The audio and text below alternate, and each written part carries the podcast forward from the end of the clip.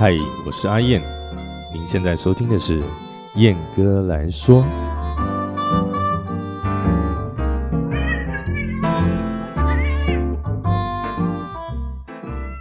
Hello，各位听众朋友，大家好，我是阿燕，欢迎来到本集的燕哥来说。那这个看到标题就知道，今天将会是一个蛮沉重的一个话题了哈。那个就在今天三月十七号啊，我在脸书上面啊得知一个得知了一个非常就是令人感到遗憾的一个消息哈，就是我们这个吉他手刘元凯阿凯老师啊。呃，这不幸的就是因病而去世了。那说到这个阿凯，他本身我跟他两个人的交情其实也没有到很熟，但他在我的算是音乐历程来说，其实他是占有相当的一个地位的。那怎么说呢？当然我后面会就是分享给大家。那那么关于阿凯老师他这个这个名字啊。刘元凯在台湾乐界，只要是职业乐手、歌手，我觉得是无人不知、无人不晓啊。因为他本身帅气又有才华，然后弹吉他，你看他现场演出，那你看他弹出，真是非常的好看，然后很有舞台效果，也还有也是很有舞台魅力的一个吉他手啊。流行啊、蓝调、爵士、摇滚、fusion 等等等各种的乐风啊。通通都难不倒他，他都可以很好很好的这样子完整的诠释出来啊！而且个性又很好啊，为人随和，不会有那种像有一些资深的乐手啊，他们会摆架子，我们就是俗称的 “sing 鬼”啊哈，他完全没有，非常平易近人，而且是一个很好相处，也很好聊天，非常棒，而且人缘又好的一个职业乐手啊。那么上一次跟他见面，应该是在二零一八年还是一七年，我不太记得，就是几年前哈，在台北的 Brown Sugar 那间店现在已经收掉了，在信义区是蛮高级，我觉得我去那边哇，这个场地也太棒了，里面很多外国的客人这样子，感觉是非常一个好的一个非常。完美的一个演出舞台啊，然后在那边又哎想要去看看这样子，然后吉他手是他，那其他乐手拍谁我真的忘记，但我唯一记得就是有他这样子，对，因为他在我心中算是有相当的一个地位在，有一个相当重要的角色在哈，那。之后也就没有联络，我可能也就出国了。因为他后来原本他是在台中，然后后来因为阿拉事件啊，阿拉大大火，如果大家还有一点印象的话，那时候造成了九个人的死亡，然后整个台中啊，这个酒吧夜店全部扫光光，这样子就不管三七二十一就把你拆了，然后停掉，勒令停业，这样子闹了一个很大的风波。那他也因此。就北上去发展，借有这个机会然后，那时候刚好有一个就是资深女歌手傅薇啊，跟他们和阿平老师一起组了一个乐团，然后出了一个唱片这样子，所以他也借这个机会，然后北上发展了这样，所以在那之后就几乎就没有办法，就是在中部地区台中这个地方看到他的现场演出了，因为我常常会就没事，我也爱喝嘛，我就去阿拉。去有他的地方，然后可能多看多听，多听现在，诶，这个有没有什么当下哦流行的音乐，然后流行的点歌，客人会点的，还有他怎么诠释等等之类的。那为什么要去做这些呢？因为我在学习吉他音乐这个这条路上啊，从在家一开始的时候，其实完全没有人教我说，诶，比如说你跟乐团，你该怎么样伴奏。然后你要怎么视谱？你要什么样的地方？你该要用什么样的技巧和方式去表现？那是我完全没有人教，我也没有这样子的意识到这一个。然后一直到我自己上来台中发展之后，才开始慢慢接触哦，原来这个地方要这样做，原来那个地方要那样做。然后再加上在台中这个地方，我是没有什么人脉的，所以这个进程是非常缓慢的。这样子的一个学习。进步的一个速度是非常缓慢的，然后其实常常也找不到方向，然后就会去到处问嘛。对，那阿凯老师那时候也不吝啬的教了我蛮多东西的。那么在跟阿凯正式认识之前呢，哈，我刚到台中的时候，就常常在其他的乐手啦，或者是有玩音乐的朋友啦，因为那时候组了一个团嘛，那大家都还不是职业的，这样子就是还算是学生团这样组了一个乐团，然后就常常听到有人说，哇，有一个台中有一个吉他手叫阿凯，很帅，很厉害，然后舞台表演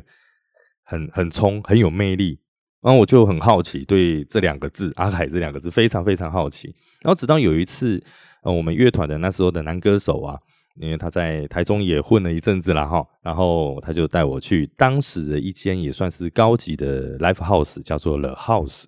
对，然后去的那边，然后就才正式的认识他。那认识，因为他也知道说，哎，因为台下有一个新的吉他手，然后他就找我上去。客串，然后弹了一首歌，我到现在都还记得。那时候的女歌手是广美姐，广美老师哈。然后歌手是 Jason，Jason 现在已经没有唱了。然后键盘是 Eric 强，对，阿强阿勇老师。然后鼓手是鼓手是阿乐，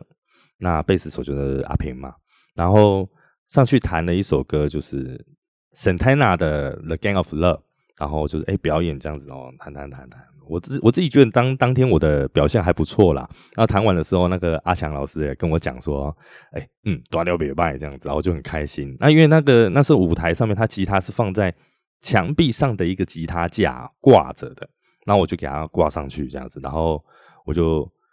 我挂上去之后，我又回头去跟其他老师说谢谢这样子，然后再回头要准备下台的时候，我的脚去。K 到他的吉他导线，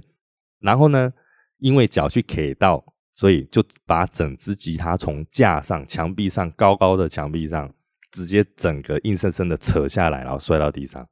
天哪，超尴尬！肖拍谁？我急忙的过去跟他回系列，他嘴 阿盖脸脸色其实还蛮凝重，他嘴巴说没关系，没关系，没事，小事小事。但是因为这样摔下来，弦好像断了两条。然后好像有那个拾音器的地方，反正就是它的部件有一些移动了哈。那对电机他不了解的朋友，就是大概就介绍，就是反正还有一些小状况，他必须要立马排除，就造成他的困扰，我就感到非常非常的不好意思，又很尴尬这样子。然后我就觉得说，嗯，这样我猜他应该会讨厌我一辈子啊之类的。然后。之后每次见到他，我就哇就拍谁就拍，就是一直跟他道歉，每见一次面就跟他道一次歉这样子。那他也不会跟我计较，但他人很好，所以也算是用这样子的方法，在他心中就是 留留下一个很深刻的印象了哦。然后之后就开始我在台中就是开始比较稳定发展之后，他也开始会找我去帮他代班，去阿拉代班。然后我还记得哦，在阿拉大火事发的前两天，我才刚带完他的班，对，就前两天这样。好，那要如何说他在我心中有一个地位呢？就是蛮重要的地位，蛮有分量的一个地位。纵使我跟他没有说很熟，非常熟，因为我刚来的时候，大家看我谈，也许我我觉得。因为因为我说真的，我在嘉义我都是练演奏曲，就只弹自己喜欢的东西，然后胡乱乱弹，然后尽量就是很有挑战性的曲子，我都想要去征服它，然后也不服输。然后我来台中之后，大家也许觉得说，哎，我弹的好像还不错，而且我在台上也蛮算蛮小的啦，对，蛮爱表现的哈。大家刚认识我的时候，一定会问我，哎，阿燕阿燕，你的老师是不是阿凯？甚至是说。哦，那个吉他手阿燕哦，哎哎阿凯阿仙啊，我当时其实我心里不是特别好受，我觉得没有我的我的吉他老师只有两个，一个叫李德景，一个叫也是已经去世的一个在中部非常屌的一个吉他手，叫做阿泰老师哈，泰哥。那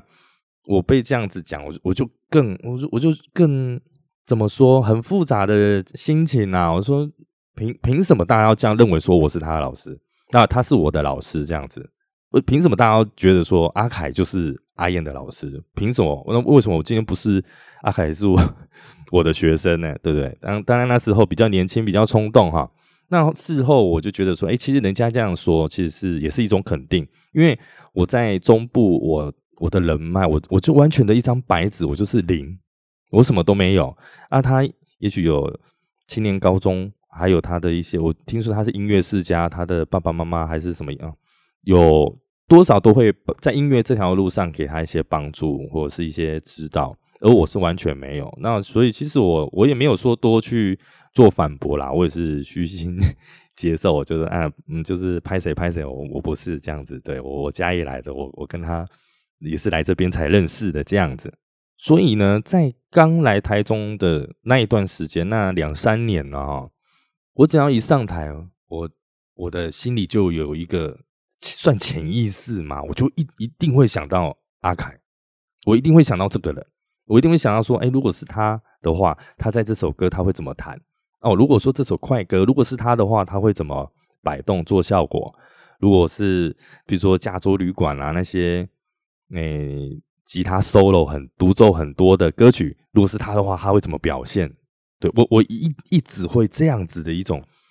想法在当下，在心中，在我弹奏的当下，所以很多时候这个东西会让我很放不开。就是顾虑太多。那么，因为起步正式踏入这个职业圈，其实我算很很很晚很晚，二十二十六七岁的时候才因为来台中嘛，然后那时候才开始。可是人家可能还在读书，就在接触了，所以很多方面我是算是输在起跑点。环境之前先前的学习环境没有这个人家来的好。那曾经还有一次去带，也是带阿凯的班啊，在也是在阿拉啊，那被台上的某位乐手，哦谁我我就不讲了。那其实这个东西在我心中，我我不会把它当做是受伤啦，我会我会把它想成是另外一种的层面哈。因为我我被我被讲，因为我被讲什么说，嗯，你你自己你自己在你自己出来弹，人家现在流行点什么歌，你自己都不知道哦。那我说，我心里是 OS，我靠背，我是也栽你，我什么现在从前往前推十年来讲好了，往前推十年来讲好了。你说真的，你台大家在酒吧会流行点什么歌？我真的一一点屁都不晓得。来这边才开始尽量记，尽量记。我被点什么歌，大家会弹什么歌，我就尽量跟，尽量追，尽量追。但还是有个限度嘛。我我怎么可能说去猜？现场的那个来宾、客人，他们会想点什么歌？我我不可能那，我我不会有那种未卜先知的能力嘛。而且再来另外一个地方，就是那时候没有像现在有 iPad 这种东西，大这种储存装置可以寄谱，大家都是一卡行李箱，然后里面谱塞满满，所以很多时候我是没有谱的，那怎么办？那就不行嘛！那连这个东西都要怪我，我我当下我就觉得很，我觉得很委屈，很委屈。但我也是，我我印象中，我我那个时候我是直接跟他说拍谁拍谁，然后叫他他喊板这样子。那也更因为这样子，让我觉得，嗯，好像有。其实老实说了，我我我知道这个我的 p o c k e t 很多越界的朋友会听啊，那我也也不会隐瞒啦，我是直接说出，反正。反正就打算要今天要来，就是怀念一下阿凯嘛啊。那我自己的立场来说，他这样子我感觉到相当的不公平。我为为什么你为什么那位前辈乐手不是阿凯？我现在讲的不是阿凯，那跟我讲那那些话的，说为什么你歌那么少，那你都不会追歌是吗？你你你从小就出来这个圈子里面就开始在招总了。我我是很晚，因为因为说真的。你不能怪我，因为嘉义就没有地方我可以表演嘛。嘉义也没有什么舞厅、pub、酒店，有的没的，伴奏做拿哈西，就通通都没有啊。对啊，谁谁知道呢？我我也是很努力在拼啊。对，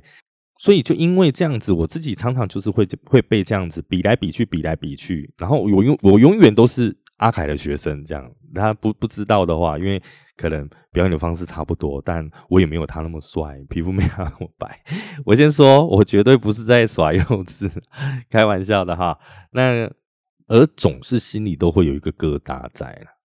而这份疙瘩绝对不是那种带有敌意的啦，只是觉得说啊，嗯，算是委屈的那一种。那么，所以经历在经历过这些事情之后，几年之后，哎，我开始慢慢稳定，然后歌量啊各方面，也许虽然我我我觉得我现在视谱还不是那么好，就是没有到多好这样，但各方面都有在进步，然后开始去有正式的表演，然后呃驻点驻店这样子，然后甚至后来去国外，国外回来，我总会有一种心情。一种想法，当我回来的时候，我总觉得我现在应该某种程度跟阿凯差不多了吧？应该在算是一个可以被大家认可的一个吉他手吧，那种职业乐手吧？应该不会再有人觉得说我就是阿凯的学生吧？所以我对阿凯其实一直都很，我对他一直都很尊尊敬。也很尊重，那算是我一个进步的一个动力。即使他后来已经不在台中这边发展了，都在台北，都在北部。那我时时刻刻都会想起阿凯老师，然后以他来警惕自己，来激励自己。然后一直到大概嗯前前两个月，两个月前，然后因为那时候尾牙春酒嘛，我算是我们这一行的旺季啊。那我们去演出的时候，大家休息室就有一个当下有一个很厉害哦，很很屌、很资深的一个萨克斯风老师哈，他就大家聊到聊到阿凯，然后当下就得我当下才得知说，哦，他的得了一一场大病这样子，然后其实状况不是很好，那大家也在为他加油打气这样子，然后分享说他们的对话啦，互相加油啊这样，而在那个时候，其实我没有表达出我自己的。感受、想法，或者是我跟他的一些，我我没有参加这个话题，我就旁边静静的听这样子。再来，一直到了今天呢，这从脸书上面得知到他已经走了的这个消息，其实我非常的情绪非常的复杂，那很难过。然后看了看到大家为了为了这件为了他的离开，然后讲了很多感想啦，还有一些就是。抒发一些情绪啦，或者是一些纪念呐，纪念他等等的这些话，我忽然间我不知道我要我要怎么表示哎，因为我要讲的太多了，你看，真的好多好多关于阿凯这位吉他老师，他的我跟他的就是他可能不不这么觉得啦，但是的确，他也正因为是这样子这么优秀的乐手，所以他才会影响到我啊，对，这也是他一个非常。你可以直接就直接肯定他，因为他了够了不起，所以他才会影响很多很多人嘛。还有一些脸脸书上的一些吉他朋友啊，也是受到他的影响啦，受到他的鼓励啦，也受到他很多很多的一些指导啊，各方面的。所以呢，我想我自己最好的方式，哎，就是来做一集节目来纪念他，在今天这个他离开我们身边的日子哈。来聊聊，来把这一些我从来都没有跟任何人讲过，真的谁都没有，连我身边的伴侣、女朋友什么谁都没有讲过的这些事情，来分享给大家。那在此也希望呃阿凯、阿凯、阿凯老师哦，在天之灵能够保佑我这个吉他越弹越好哦，越弹越帅啊，然后这个。职业乐手的生涯能够顺顺利利的，然后谢谢阿凯老师，诶，因为你的出现哦，让这个世界带来如此多美好美妙的吉他的音乐，很高兴可以认识到像你这样这么优秀、这么厉害、又帅气又有才华、那么屌的一个吉他手，是我的荣幸。然后如果上了天堂遇到了。泰格老师啊，麻烦帮我向他问候一声，可以的话再找他见一下。我怕他老人家太久没弹吉他哈，可能有点生疏了哈，就当做是帮他做一下复健也好了。那么阿凯，我们再见喽。